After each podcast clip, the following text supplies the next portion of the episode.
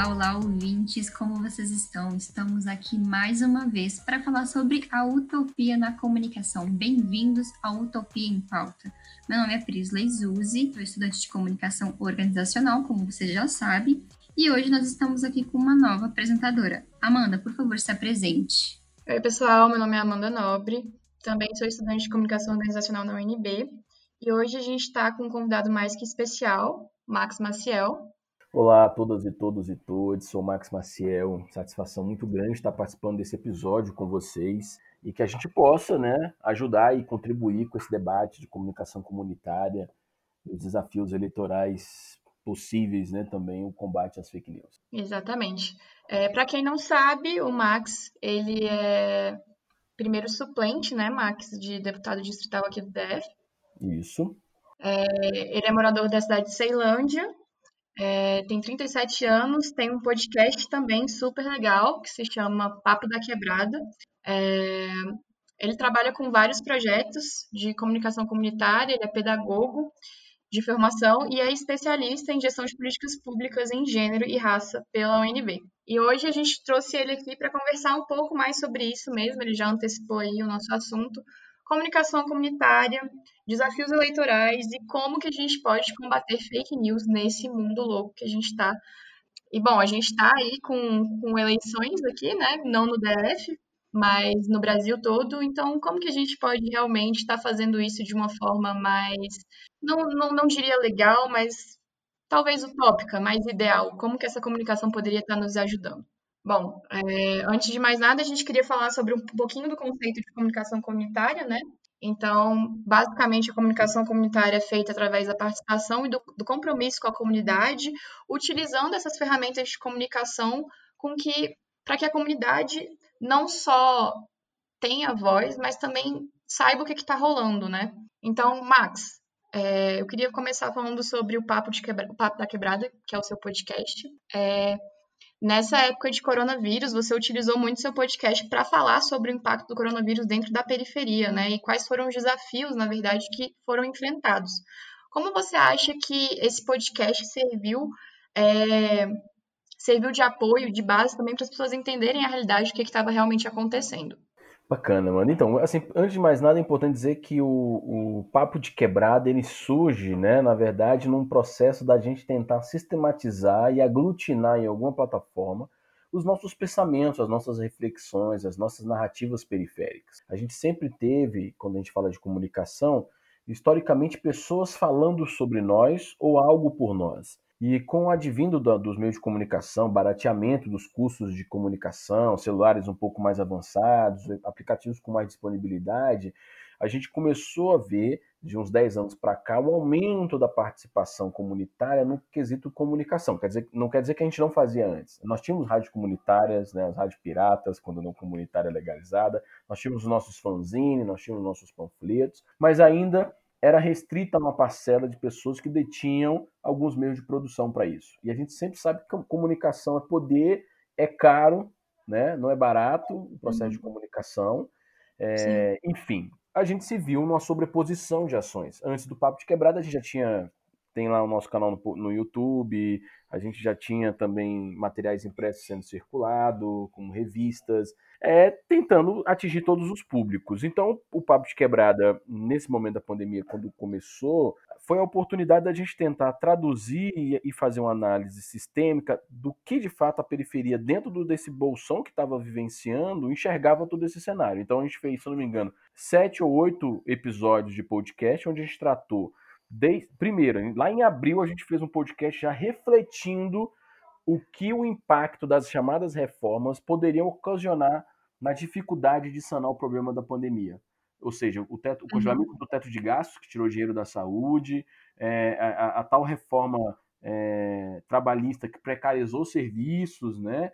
Enfim, a gente fez essa análise. Depois dessa análise, a gente começou a tratar também um panorama do Brasil e a Covid-19, então a gente entrevistou todas as, é, todas as regiões, um, um, membro de cada região do país, né, periférico, para olhar né, como é que cada um estava olhando na sua periferia esse momento. Depois nós falamos sobre a Covid-19 e o sistema prisional, já no início também, tentando fazer uhum. uma reflexão do impacto que poderia ocasionar. Um olhar também de que, infelizmente, ficar em casa seria um privilégio na periferia, apesar disso soar meio ruim, porque não deveria ser, mas no final das contas a periferia em nenhum momento ficou em casa, do ponto de vista Sim. sistêmico, né? Ou ela estava na linha de frente de serviços essenciais, ou ela tinha que ir para a rua para se virar, porque o Estado não estava dando condição e nem garantias para ficar em casa. Então, a gente percebeu que o podcast, ele, esse podcast mais relacionado à Covid-19, ele ficou muito, muito é, escutado e circulando em ambientes acadêmicos e em outros espaços. Mas a origem mesmo do podcast era fazer com que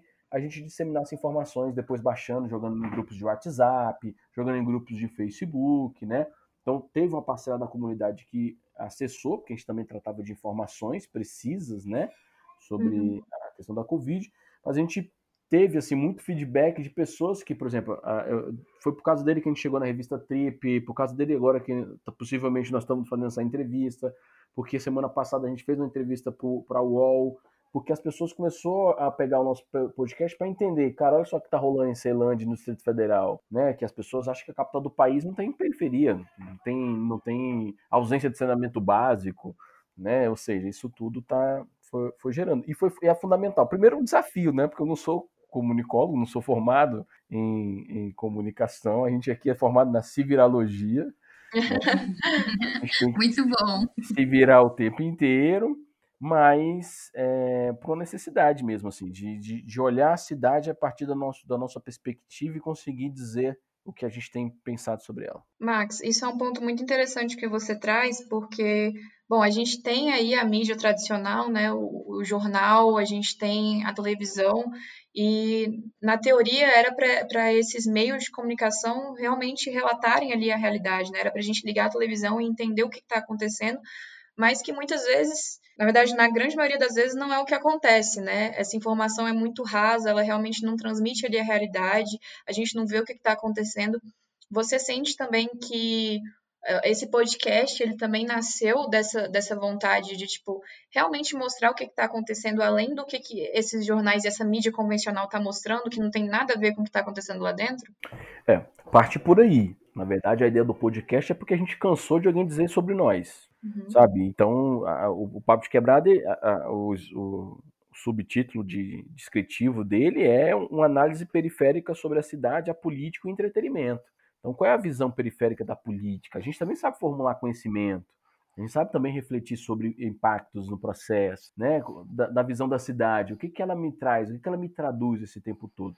E a grande mídia, a gente, assim, eu, eu já escutei de uma, de uma professora da, da, comunicação do UNB que ela fala: realmente não dá para dizer que existe mídia imparcial. A pessoa, você, né, automaticamente vai tentar puxar para alguma visão, por mais que você queira não fazer isso, em algum momento você pode. A gente tenta o tempo todo não fazer isso, né?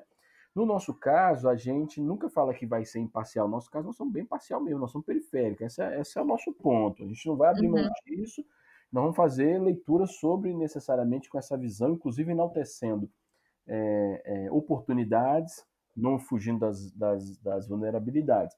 E a grande imprensa, a grande mídia, de forma geral, ela, ela reverberou conceitos no imaginário, porque o que é comunicação para nós? É disputa de narrativa. Quando eu faço um podcast, por mais que ele tenha 200 downloads por mês só, mas que para mim já é muita coisa, eu estou competindo com, com, mais de, de um target de um milhão e meio de pessoas que assistem a TV Globo. Claro. Eu quero, estar tá na TV Globo também, porque o meu povo está assistindo ela, mas eu também estou produzindo outro conhecimento aqui é, é, paralelo no processo com a nossa liberdade de comunicação e de pensamento. Só que, ao mesmo tempo, essa grande mídia ela reverberou esses, nessa disputa de narrativa conceitos errôneos da periferia. Então, por exemplo, chamou de pandemia quando estava concentrado na classe média. Quando ela uhum. expandiu quando ela expandiu para a periferia, todo mundo chamou de gripe, né? As pessoas pediam para todo mundo ficar em casa, mas não pediam para o motorista do ônibus ficar em casa, para o cobrador ficar em casa, para o atendente da farmácia, do mercado, para a pessoa que estava limpando, fazendo o processo de limpeza urbana. Ou seja, a, a, a, a gente tentou o tempo todo pontuar para esse olhar que ninguém estava querendo dar, para dizer, olha, a gente vai ter problema de ter acesso a recursos para a saúde, ou não tem acesso à saúde agora porque saúde não é doença, é saúde é qualidade de vida.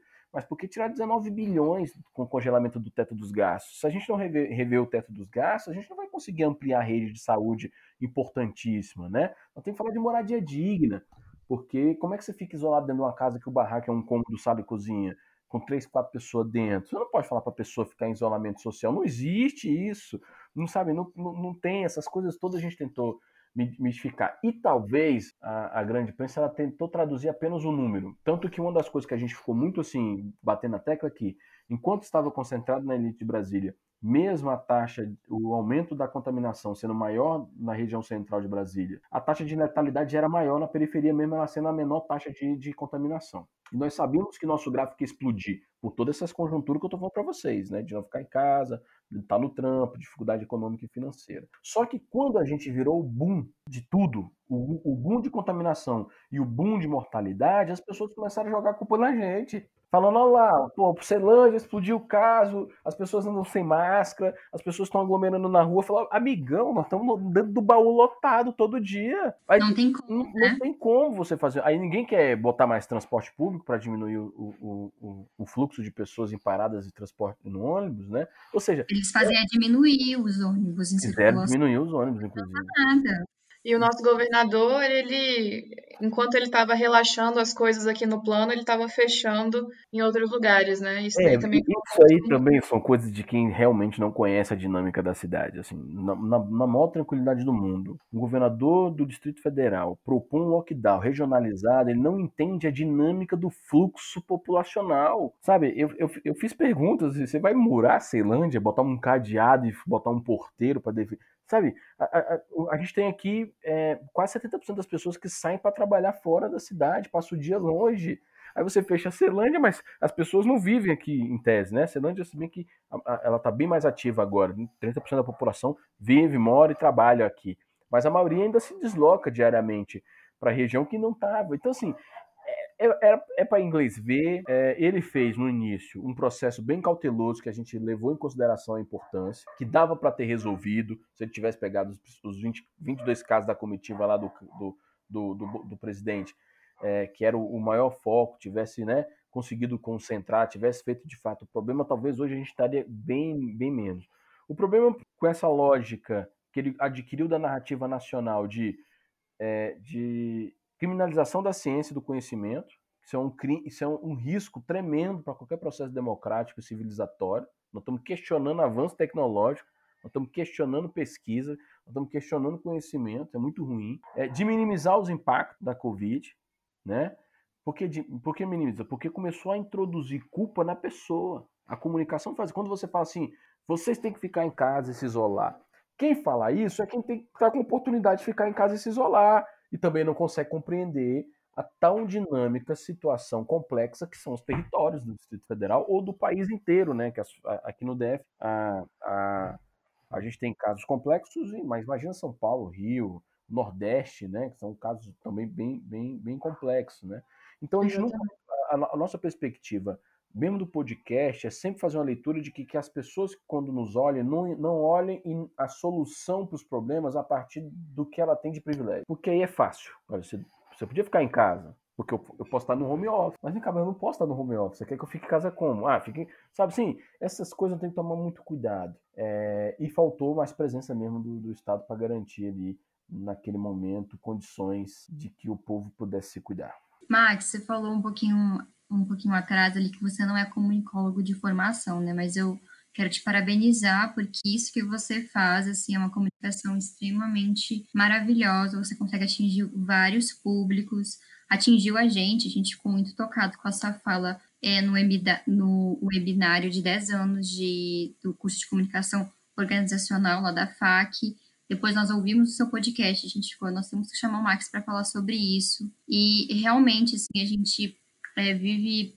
É, as pessoas veem Brasília como o país das maravilhas, né? Hum. Esse lindo, maravilhoso, e esquecem da questão da periferia. E falando um pouco sobre essa questão política, é, foi isso que te fez é, querer colocar, dar a voz da periferia, que te fez querer ser deputado distrital? Como é que foi essa questão, assim, como é que foi esse processo para você falar, vou entrar na política? Presidente, é, boa pergunta, porque assim, é, hoje as pessoas já me reconhecem como como primeiro suplente ou como aquele que já foi é, candidato. Eu sempre costumo, quando me dão um espaço, de dizer que o processo de ter uma cadeira, seja ela onde for, Câmara Legislativa, Federal, não é o nosso objetivo fim.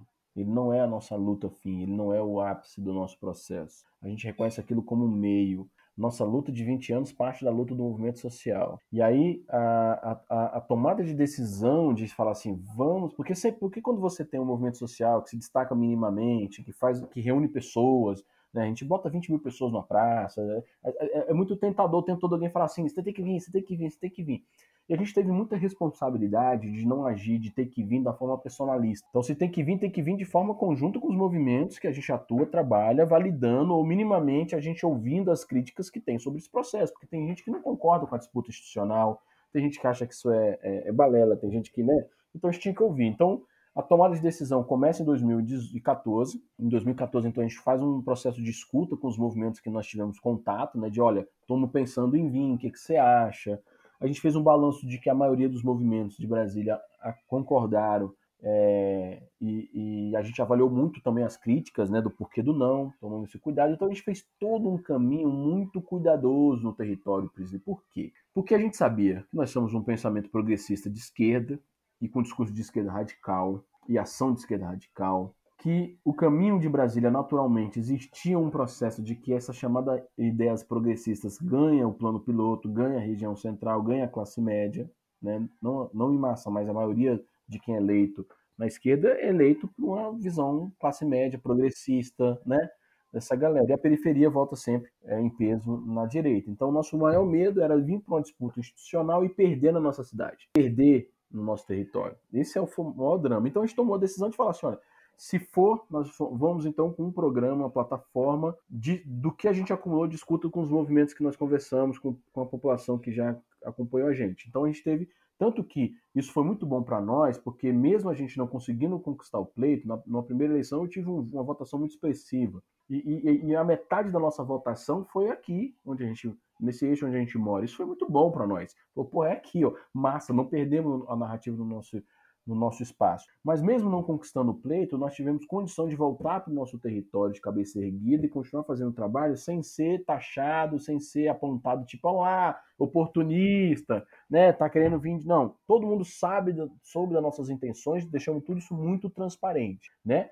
Tanto que mesmo não levando, a gente continuou fazendo tudo que a gente pôde fazer aqui, continua atuando mesmo sem ter um mandato, né? Continuou fazendo ação no território, veio a pandemia, nós não paramos um dia, um dia nessa, nós não paramos desde a, desde a pandemia. É, mas foi um desafio muito, muito interessante, porque eu tive uma outra relação com a cidade. Com relação daquele que faz, aquele que vai lá em São Sebastião e é parceiro do movimento e faz uma atividade cultural, de quando a gente tinha projeto em Itapuana, Ponga Estrutural, né? É uma ação no território pontual, ou então às vezes sistêmica, a outra coisa é você ir pedir um voto e apresentar uma proposta. Você tem uma diversão, uma pluralidade de pensamento no território, né? Você tem uma, uma você conhece a cidade de outro, sobre outro olhar. Então eu aprendi muito, assim. É, foi um rala, viu? Foi 52 dias de muito rala. Imagino. É, em um episódio anterior a gente falou sobre a comunicação pautada na esperança. E a Jandira Queiroz falou muito sobre a importância de ouvir o próximo, né? De a gente entender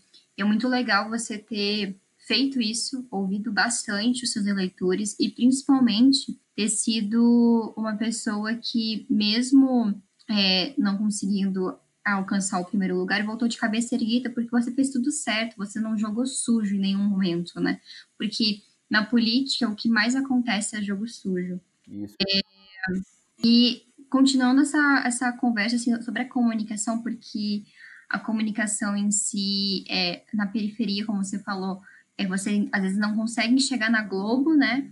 Então vocês têm que achar arrumar outros, outros outros jeitos de, de, de, se comunicar com seus eleitores. Como é que foi esse processo? Então, maravilha. É, Primeiro dizer assim, não é, a, a, não é que a gente nem quer chegar na Globo, né? Porque a gente, tá, a gente falou dela porque ela é uma mídia de massa, mas estou falando de toda a mídia de massa. Nós temos os nossos meios, nossos caminhos, nossos jornalistas, nossa galera que faz release, a gente dispara o tempo todo pautas para essa grande imprensa enxergar a gente, mas nem por isso a gente deixa de produzir as nossas, as nossas produções, né? Então, sempre que, que chegar numa grande mídia algo sobre nós, a nossa meta é não ser eles produzindo sobre nós, mas eles falando sobre algo que nós já fizemos, é mostrando e exibindo aquilo que a gente já realizou. Seja um curta, seja um vídeo, seja uma amostra, seja uma exposição, seja um trabalho comunitário, seja uma denúncia, né? Então a gente sempre toma esse, esse, esse cuidado de abastecer, né? Não sei se esse é o nome correto, mas de contribuir com essa, com essa pretensão e disputa do imaginário das pessoas no território, só que a partir da nossa lógica sempre. Esse é o maior cuidado, Prisley, que a gente tenta tomar quando trata com comunicação, né? De não fugir da nossa pauta central, porque aí, e assim também no processo eleitoral, se você se uhum. distancia do seu território, das pessoas que estão em torno de você, daqui um pouco você começa a reproduzir falas, jeitos e processos daquele que você numa hora foi contra. E você se distancia da, da, da, base, né? Então esses contos aí, a gente sempre tenta é, fugir deles e deixar muito, muito bem preciso e claro nossa, nossas posições. Perfeito, perfeito. É, agora falando sobre esse conceito de eleição dentro de um cenário utópico, tudo isso aí que você falou, que você teve a possibilidade de fazer depois que você realmente deu as caras, digamos assim, e tentou fazer pelo povo, né? É, você fala e, e, eu fico assim pensando, nossa, que coisa maravilhosa, né? E para mim passa uma ideia de algo utópico, sendo que na verdade é o que, o que as pessoas deveriam estar tá fazendo, né? O que, que você pensa sobre isso, sobre a nossa realidade, sobre o nosso contexto eleitoral? Ainda mais, apesar do DF não não não tá dentro desse contexto de eleição, né? Todo o Brasil tá e é uma coisa que que gera muito debate sobre a gente está perdendo essas pessoas que são assim como você, como a gente volta a eleger essas pessoas, como a gente consegue desvirtuar é, do partidarismo que tem tomado muito conta das discussões acaloradas, né? Se é a direita, se é a esquerda, se é centro, se é isso, se é aquilo. E quando que a gente começa realmente a analisar o que, que vai ser bom para a população, o que, que vai ser bom para nós? Olha, Amanda, eu penso, eu sempre costumo dizer que é assim, que um processo, o voto não é a instância única de um processo democrático. O voto ele é parte da democracia, porque você pode votar muita gente questiona o voto o tempo todo, né? O, a democracia é uma agenda de princípios que tem os direitos humanos, sabe, enraizado e transversalizado em toda a agenda. É, democracia real é aquela que tem a participação e o poder popular, né? Com, com conselhos comunitários, com conferências, né? Com espaços de, de, de, de fala o, e de escuta o tempo inteiro. Então, o nosso, o grande desafio nosso com a questão é, por exemplo, quando eu me coloquei candidato, quando eu me, me coloquei candidato, automaticamente uma parcela da comunidade começa a te achar que você tem dinheiro, que você tem que dar o gás ali, que você tem que resolver. Isso tudo é vício do processo eleitoral do brasileiro. De achar que você tem interesse pessoal e não coletivo, né? De achar que automaticamente você já, vai, já, já, já faz parte de uma linha corrupta, que automaticamente você é, é, é, está endossando ou não endossando um, um debate, uma discussão. Isso tudo é ocasionado por uma despolitização real, né? Porque a gente só fica falando de política em 4, 4 anos, ou em 2, 2 anos, dependendo do estado do município, mas não consegue entender que política é também o dia a dia. É o direito à cidade, é o direito à iluminação pública, é o direito a ter acesso a, a, a, ao hospital, é o direito a ter água potável na minha casa, moradia digna, eu debater sobre a questão orçamentária da minha cidade. E isso tudo é minado, né? Porque descansam você liga a televisão o tempo todo falando de problema e corrupção. Você o tempo todo vê pessoas que desacreditaram o voto das outras. Então, o mercado eleitoral vira um negócio que eu acredito que nessa última eleição mudou muito. Olha só, olha o nosso panorama. Ah, ah, por exemplo, eu faço parte do PSOL e ele cresceu muito nas últimas eleições e vem crescendo, mantendo a nossa linha né, é, dentro da esquerda. Você tem a linha bolsonarista que diminuiu drasticamente, ao mesmo tempo que você tem um centrão o tempo todo crescendo, porque o centrão é esse discurso que eu falei aqui agora. Ele está ali transitando o tempo todo entre o certo, o que ele acha certo e o que ele acha errado, né? Ele abraça todo mundo, mas ao mesmo tempo não abraça ninguém. E isso tudo é, é importante para o Brasil, é do ponto de vista do debate, é do ponto de vista das ideias. Mas nós precisamos, nesse momento, e aí, discutir o que nos une enquanto pessoas, o que nos une enquanto cidade e definir lados. Aí, infelizmente, né, ou felizmente, num debate eleitoral você tem que definir lado, né? Você não pode você, você, tem que concordar nas ideias que unificam, mas defender um lado que te, que te apropriam. Então, assim, é, eu sempre cheguei a esse processo, a minha vida é política o tempo todo, a minha, eu faço parte de uma instância partidária institucional, acredito que dentro do nosso regime democrático é o melhor caminho ter a institucionalidade como processo de disputa, agora eu, eu não posso concordar que, né, que tenha partidos de, de aluguel, compra de voto, essa galera que não tem compromisso nenhum com nenhuma pauta sistêmica, apenas sim eleitoreira. Você tem aí, ó, a, a, uma a cada cinco pessoas que foram eleitas no Brasil agora no domingo são milionários. Qual o percentual de milionário no Brasil? Ou seja, nós então, continuamos elegendo aqueles que vão dizer que abdicaram da sua vida, dos seus negócios, por amor à nação, sendo na verdade é só interesse próprio o tempo todo.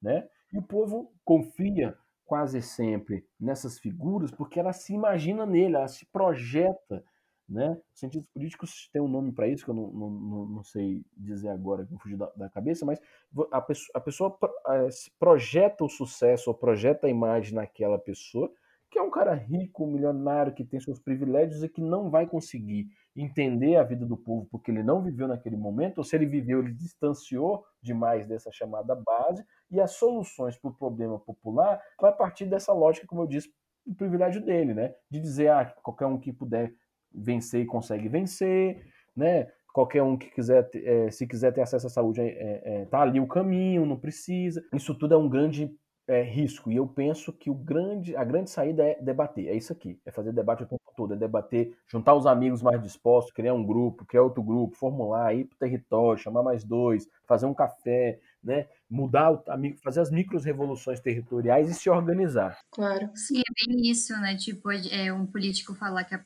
a, por exemplo, a saúde está ok, mas, por exemplo, nunca ficou na fila do SUS, nunca, nunca utilizou o hospital público, então é meio assim contraditório isso. E eu gostaria de abrir um parênteses sobre essas questões da eleição. Tem um amigo do meu pai que ele está concorrendo lá para longe, nem sei direito o nome da cidade, mas ele falar assim para mim, Pri, tipo assim, o prefeito que hoje está lá não asfaltou a outra rua porque é onde o adversário dele mora. Eu fiquei, gente, tipo, mas que coisa mais sem evolução, sabe? Tipo, você não tem que pensar no, no, seu inimigo, você tem que. Se você tá lá como prefeito, se for você, você tem que pensar no quê? Na população, no bem da população, é, ver como é que. Assim, ajudar todo mundo, pensar na população mesmo, e não no, no adversário, mas como você falou, na política, infelizmente, as pessoas ficam mais entre. mais preocupadas entre as rixas, entre os partidos e, enfim, entre as pessoas, os candidatos,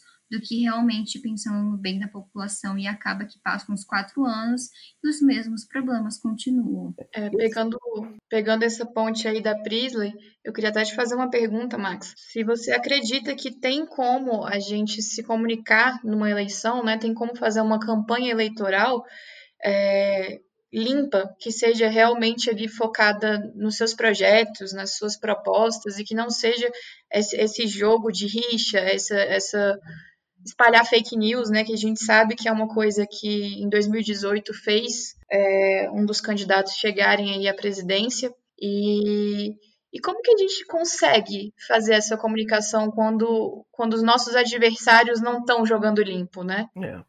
Bem, assim, é, tentando resgatar esse processo até chegar nesse momento, mano, é importante dizer o seguinte, por exemplo, na fala da Prisley, esse é o maior atraso do Estado brasileiro. A gente garantir a tal da, da governabilidade e não ter governança. Então a governabilidade é o quê? É, é minha capacidade que eu tenho dos meus aliados que me protegem, que fazem eu conseguir me manter aqui no cargo. A governança é você conseguir olhar a cidade para além do que ela é, para além do que ela está dado da minha governabilidade, para além dos meus parceiros. Pra... Então é isso. Se um projeto é bom, ele precisa ser continuado, não só porque ele é bom, ele precisa ser continuado porque ele parte de um princípio de licitação, de recurso público, pelo menos do, dos processos legais. Então, quando você tem, por exemplo, alguém que não asfalta uma rua porque vai, vai beneficiar alguém, isso é tão pequeno, sabe assim, isso é tão tão menor, mas ele é muito comum no dia a dia, porque de, de praxe é isso que rola, né? Isso só demonstra o tempo todo que essa galera que inclusive faz isso não pensa no conjunto coletivo da cidade, das pessoas. Ele pensa apenas nesse aspecto da governabilidade. O que é meu, né, para o meu amigo tudo, meus inimigos, o rigor todo da lei, a burocracia e absolutamente isso tudo. Essa galera nós temos que denunciar, extirpar, expurgar da política, sabe? Essa, essa, essa galera quer que a gente continue precarizado, continue sem acesso, continue, sabe, morando mal, comendo mal, tendo nenhum acesso às políticas públicas, como você bem disse, porque ele já tem toda, todas as suas facilidades. E aí, Amanda, entra nesse projeto. Primeiro, se eu tenho uma visão de prospecção do candidato do que eu quero ser, que é um cara rico, bonito, barba feita, né, aquela coisa, em sua maioria pessoas brancas, cis, héteros, né, que vendem um discurso de uma família perfeita, que é outra balela, né? Dessa coisa. Quando a pessoa fala da família, está pensando na dele só. Tem, em defesa da família, só se for da família dele. É, e essas pessoas jogam o tempo todo porque elas sabem qual é o grande gargalo das fake news. É, não é só o da televisão ou do jornal. Por que, que ele está em massa numa plataforma de um celular? Porque, infelizmente, no nosso Brasil, nós não temos acesso à comunicação e nós não temos acesso à internet, que hoje é base. Né? Por exemplo, eu sou a favor dessa luta de que a internet tem que ser gratuita para todo mundo, porque ela já virou um direito difuso. Né? Aí, ou seja, você manda um link para uma pessoa que só lê no cabeçalho, né? É, um, ler um título de uma fake news e um link. A pessoa não tem banda para acessar o link, ler a matéria toda e comparar. Sabe, eu até fico vendo, compare se é verdade ou mentira. O WhatsApp agora lançou uma plataforma, inclusive, que estão fazendo teste, eu não sei como é que está esse momento, de que quando você receber um link, automaticamente você pode clicar se ele, se ele é verdadeiro ou falso, que gratuitamente ele vai dizer se já foi passado por uma, por uma agência de checagem. Isso é formidável. Porque ao mesmo tempo, como é que a gente quer combater a fake news? Com a mesma estratégia, um título e um link. E ninguém vai abrir. Então, como é que eu digo para minha mãe, ou para aquela tiazinha, ou para o senhor, ou para a pessoa, que aquele link que ela recebeu é mentira e que o meu link é verdade? Então, eu... Acabou que os grupos de WhatsApp da família, né, que onde tem mais esses, esses links, que são verdadeiros, né? Se tá ali. Se tá... É, porque, é, porque se, se mandou para alguém que eu confio, que eu valido, é verdadeiro. Qual é a estratégia que a gente tem tomado? Primeiro, perguntar para a pessoa sem brigar com ela, né? Porque para manter o laço afetivo mínimo no grupo, sem sair de cara, perguntar aonde, de com que fonte é aquela, da onde foi, sabe? É, eu, eu só estou num grupo que chega uma fake news, eu falo, isso aqui é, isso é mentira, isso é fake news, está aqui a mensagem verdadeira, né? Ó, foi, foi, foi, já foi checado, gente. Mas nós temos acesso um pouco a essa ferramenta. Agora é um baita trampo, porque quantos grupos nós temos? De é. WhatsApp, de Facebook, Porra, imagina você ter que ficar o dia todo. Já, é já é uma, um puta trabalho. Acordar de manhã, ver aquele monte de bom dia. Imagina um monte de fake news que você vai ter que ficar o tempo todo respondendo a fake news. Tem que, um, você tem que virar um robô. Então o que nós precisamos fazer é educar. Comunicação também é um processo de educação. Aí é educar é, a nossa lógica de que nem tudo que está na internet é uma verdade. E nem tudo que Max, é publicado por alguém também é uma verdade. Sim. E, e Max, puxando para esse lado da educação, é, você já deu o gancho para a gente falar sobre o projeto que você participa, que se chama Rede Urbana de Ações Socioculturais, ou mais conhecido como RUAS, que você é coordenador pedagógico, né? Para quem não sabe muito sobre o que é esse projeto, eu vou explicar. Ele inclui atividades é, saudáveis e lúdicas, manifestações artísticas, cultura urbana, música, dança, esportes, educação, comunicação comunitária, empreendedorismo, é voltado para os jovens. É um projeto que eu estava pesquisando e ele, alguma das ODS, né, que são os Objetivos de Desenvolvimento Sustentável da ONU, é, estão incluídos nesse projeto, achei super legal, como erradicação da, da pobreza, educação de qualidade, igualdade de gênero, entre outros tantos, né?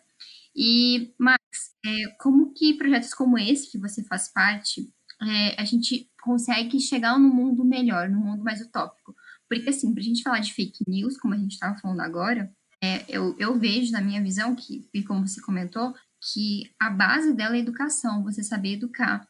Mesma coisa quando a gente falou lá no episódio de violência online. A gente também tem que educar não só as meninas, mas os meninos também, para eles entenderem o que é certo e o que é errado desde pequeno.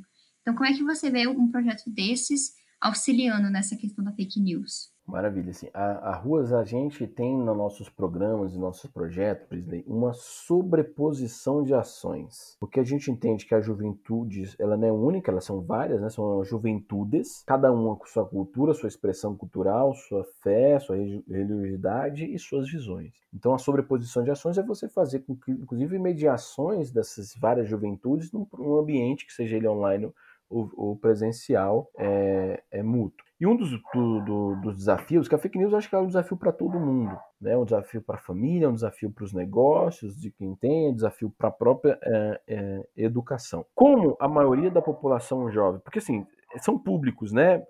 A fake news está concentrada no WhatsApp, mas se você observar, há uma parcela mais adulta, melhor idade, que mais usa ainda o WhatsApp como ferramenta mais intrínseca de comunicação permanente e tal. A gurizada, a parte mais jovem, está ali no Twitter e no Instagram. Você vê o Facebook, inclusive, reduzindo muito entre eles esse, esse processo, até porque o próprio Facebook, não sei o que ele resolveu fazer de diminuir o alcance de todo mundo, a galera meio que migrou.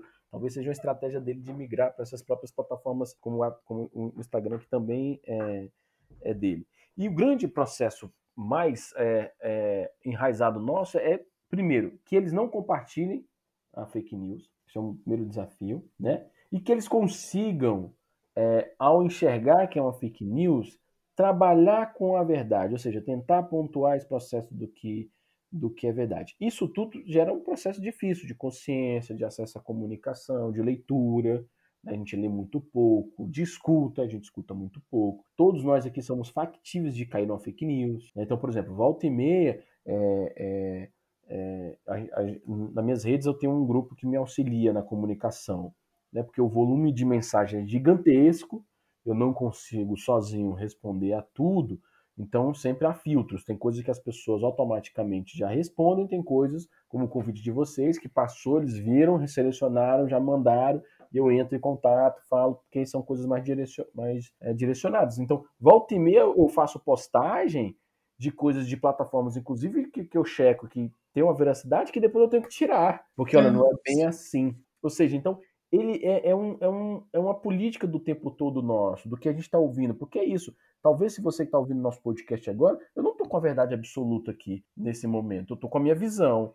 Você pode discordar e nós vamos discordar em algum momento. Eu tô, não estou aqui a fim de te convencer, não é a minha, minha missão disso, eu estou apenas a fim de te dizer o que, o que eu enxergo. E posso, é, sem nenhum problema, dizer que eu errei em algum momento se eu falei algo que não era tão, tão preciso. Então isso é da nossa vida do dia a dia. Porque antigamente, imagina o que, o que, o que era antigamente vocês da, da, da, Faculdade de Comunicação, todas as universidades, quando eu participo, aquele caso de São Paulo da escola é um exemplo. Né? Não tinha internet, não tinha nada, só tinha uma, uma, uma, emissora que, mesmo ela dando um direito de resposta, não chegou no impacto, não chegou em todo mundo, que foi, no primeiro momento, é, é, impactado pela primeira notícia de que abusavam da, das crianças. Ou seja, isso é um caso clássico do que pode gerar uma fake news de problema. Uhum. Então, fake, é, o processo da, da, comunicação é isso, é disputa de narrativa o tempo todo.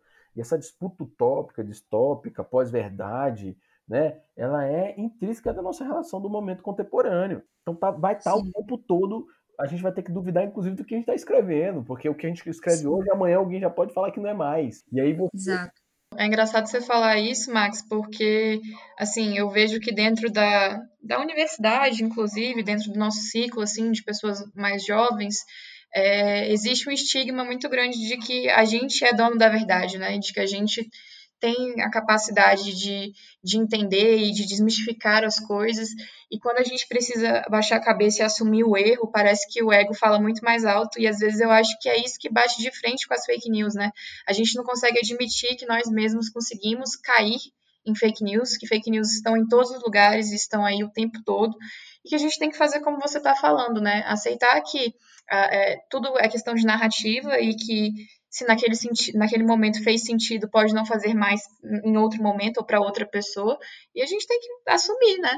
E é isso, aprender constantemente. Exatamente. E aí, e não é à toa que assim, aonde estão concentradas as fake news hoje? Em outros grupos, blogs que cresceram que, que, que alimentam e vivem disso. É, é o tropofágico. O negócio ele fica ali se, né, ele se alimenta dessa mentira, se alimenta desse, desse ódio, ele se alimenta dessa, dessas coisas. Então, é, quando eu, fico, quando eu vejo, por exemplo, um blog que eu não conheço, que tem muita curtida de seguidor, eu, eu, eu primeiro tento conferir um pouco ali o que está gerando, o que está rodando em torno desse blog, né, quais são as linhas de narrativas. Uma coisa é ter uma visão de mundo que seja contrária do que está, né? outra, a outra coisa é você reproduzir um monte de, de verdade e que são, gente, assim, muito, o impacto é muito severo. Eu conheço pessoas formadas que formulam que pessoas que têm uma compreensão de mundo e que chegam numa reunião familiar ou qualquer outra reunião e dizem, olha, não, mas a, o kit gay, tu fala, puta, cara, não é possível que nós vamos debater isso aqui no almoço, sabe assim? Tipo, você viu aonde, você comprou, vamos comprar junto. Aí tem que fazer um processo pedagógico. Pô, eu concordo com você, vamos ali na papelaria perguntar se algum dia alguém chegou pedindo, perguntando se ia vender um negócio desse para ela. Vamos chegar na escola. Não tem, ninguém nunca viu, mas tá nesse, já está construído no imaginário, né? E é esse é o problema, né? Depois que E, e, e, isso, e da onde começa a fake news no processo, pelo menos para mim histórico? O Hitler usou isso muito, né? Quando ele fala que você usa uma, uma, mentira várias vezes vai virar uma verdade, é isso. A fake news nada mais é do que uma mentira que todo mundo vai dizer várias vezes, que vai tornar uma verdade e que para desassociar é uma batalha, né? Uma batalha Sim. que vai envolver um monte de outras coisas. Não, demais. Tanto que no, naquele documentário Dilema das Redes, né, eles falam que uma fake news ela se espalha seis vezes com mais força do que uma notícia que seja verdade, né? Então, Exatamente. Esse é o desafio, né? É porque o Isso. algoritmo vive disso, né? É, é, é, eles se alimentam disso, né? Seguidor demais, curtida demais, mais, visibilidade. mais engajamento e tal. Então, acaba que o povo gosta de ficar, tipo, compartilhando, quer dizer, tipo, ah, porque eu sei das coisas, vou compartilhar com todo mundo, e acaba que, enfim, é, não confere e dá esse problema todo. E é muito Exato. triste isso, é muito triste. Eu acho, assim, uma coisa muito triste, porque é, a gente acaba tomando decisões depois, é, como a Amanda falou, da questão do processo, do processo eleitoral do Brasil, na, mas a gente também pode expandir um pouquinho mais e no processo eleitoral nos Estados Unidos, que elegeu Trump. Então é uma coisa assim, é, é bizarra como isso tudo acaba é, desinformando, mas também é, fazendo a gente como robôs, né? Porque, tanto que nesse documentário ele fala, quando você não está comprando um produto, você é o produto. Exatamente. Então, a gente, fake news, né? A gente, eles estão nos utilizando.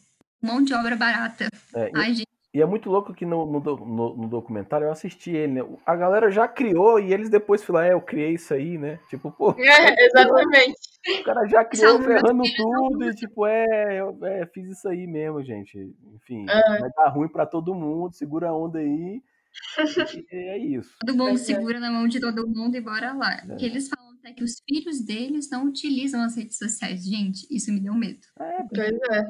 Acho que isso faz muito a gente pensar também, nós da comunicação, assim, do que a gente está criando, né? Do que a gente está fazendo para chegar nesse mundo tópico que a gente tanto quer, nessa comunicação ideal, se nós mesmos estamos dando as ferramentas necessárias para viver nesse caos, nessa distopia que a gente tanto reclama, né?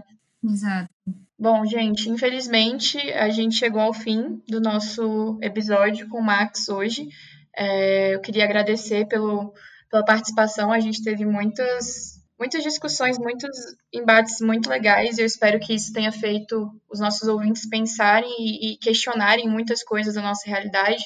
Max, eu queria pedir para você fechar esse episódio com alguma fala sua sobre isso, que, que sirva de ensinamento e que, que faça as pessoas pensarem também. Bem, eu primeiro queria agradecer, viu, Amanda Prisley, pelo convite, oportunidade de fazer parte desse episódio. Quero dizer que eu estou sempre à disposição, pedir para todo mundo que está acompanhando a gente até aqui, para seguir a gente, nós estamos nas redes sociais, seja Instagram, eu não vou pegar os dados de vocês, gente. Instagram, Facebook, Twitter é MaxMacielDF. Lá tem várias partes dessas nossas narrativas que a gente vem tratando aqui. Eu estou sempre à disposição, tá? Sigam lá também Ruas Oficial e Jovem de Expressão, que são nossos programas e projetos, que a gente possa é, cada vez mais buscar a disputa de narrativa, porque dessa utopia a, a saída é achar o inédito viável. Está na hora da gente ter um inédito viável, algo novo, plural, mas é possível, né? Então, Eu que agradeço, obrigado. Max. A gente aprendeu muito, muito com você.